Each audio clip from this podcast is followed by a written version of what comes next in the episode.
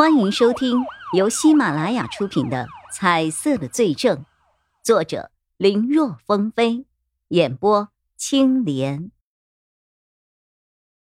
哈哈，谢谢警察叔叔，谢谢你们啊！一个看起来比叶一辉和王小虎都要大一些的男子，不停的向二人道谢。对于这样的情况，他们两个都习惯了。只要不是年纪相差特别大，像是老大爷或者小朋友，其他人不管谁都喜欢叫一声“警察叔叔”，好像他们警察的年纪一定要比当事人大才行。没事，这是我们的职责。叶一辉笑了笑，不过以后你要多留心才行啊，不管做什么都别忘了锁门。这一次算是老人家运气好，只是摔了一跤。没有发生其他什么大事，明天就是大年三十了，置办年货的人越来越多，这个时候车流量可不小啊，您可得多留心啦。是，谢谢警察叔叔。男子赶忙表示，相同的事情下次不会再出现。他早上出门倒垃圾，想着马上就会回来，就没有锁门，结果在楼下遇到了邻居，就聊了一会儿。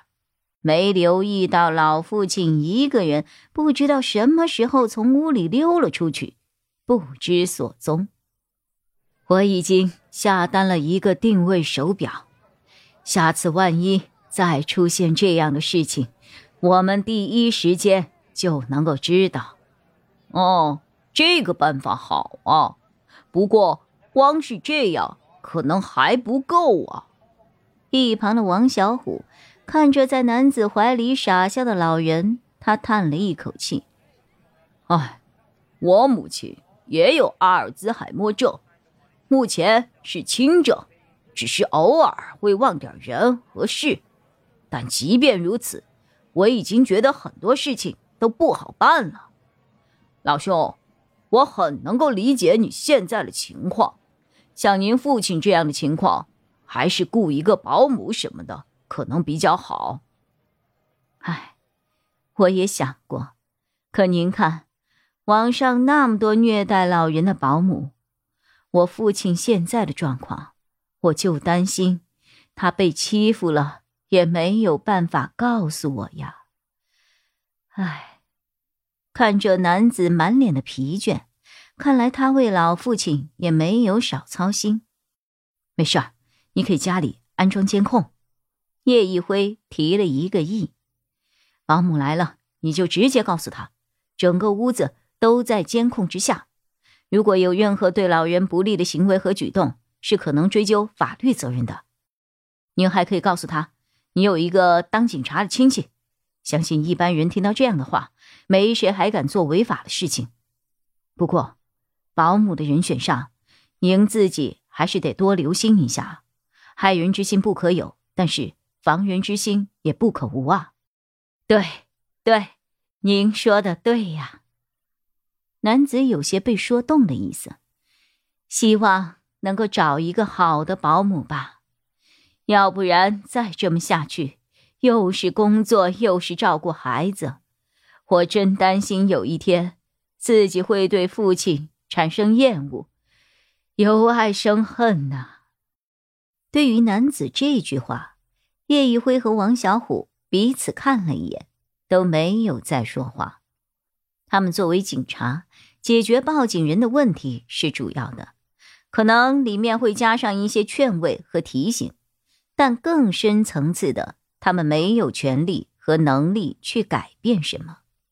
说到底，家家有本难念的经，他们作为外人所能做到的并不多。回到警车上。叶一辉赶忙掏出手机，打开微信，给钟离燕发去添加好友的申请。从他决心要参加这一次省厅关注的案子开始，都已经过去了三天了。两人聊天记录里留下了不知多少次的请求已取消的提示。总这么找不到人也不是事情啊。他也尝试过留言，或是直接询问钟离燕这次案子的情况。但得到了回答都很简练，无可奉告。最后钟离眼被弄得烦了，直接把他给删了好友。叶一辉也能够理解钟离眼的意思。上一次两人虽然为搭档，但这一次你和专案组没有任何的关系，怎么可能轻易告诉你案情呢？现在唯一的办法，只能是寄希望于打通电话之后，尝试动之以情的说服钟离也。根据前两次的经验，叶一辉推测，他眼睛能够看到颜色这个事情，和他对案子的了解程度有关系。徐洪成那次，他是了解了具体情况，把暴躁的受害者制服之后，立刻就看到了藏在不远处的颜色。毕盖厄也是在去市局的路上，他看到过毕盖厄一次，那个时候他没有颜色。可当他了解过整个案子的卷宗后，当再一次的遇上毕盖厄，他就有颜色了。也就是说，他能否看到案子凶手的颜色，取决于他是否了解过案情、看过卷宗。这一点从王建玄的身上也得到了很好的印证。所以，他虽然现在很着急，想要去调查，但在不了解具体情况下，先不说调查的方向不明了，就算是和凶手遇上了，估计也看不到对方身上的颜色。所长那边就别指望了，自己尝试了好几次都被骂了回来，去专案组帮忙是没有可能的了。钟离也现在是他唯一能够了解案情的途径了，只是钟离眼被他弄烦了，现在却有点躲着他。怎么了？还没有加上啊？王小虎坐在驾驶位，看到一旁的叶一辉的样子，就知道。发生了什么？他知道自己这位搭档想要成为刑警的执着，他也想要帮忙。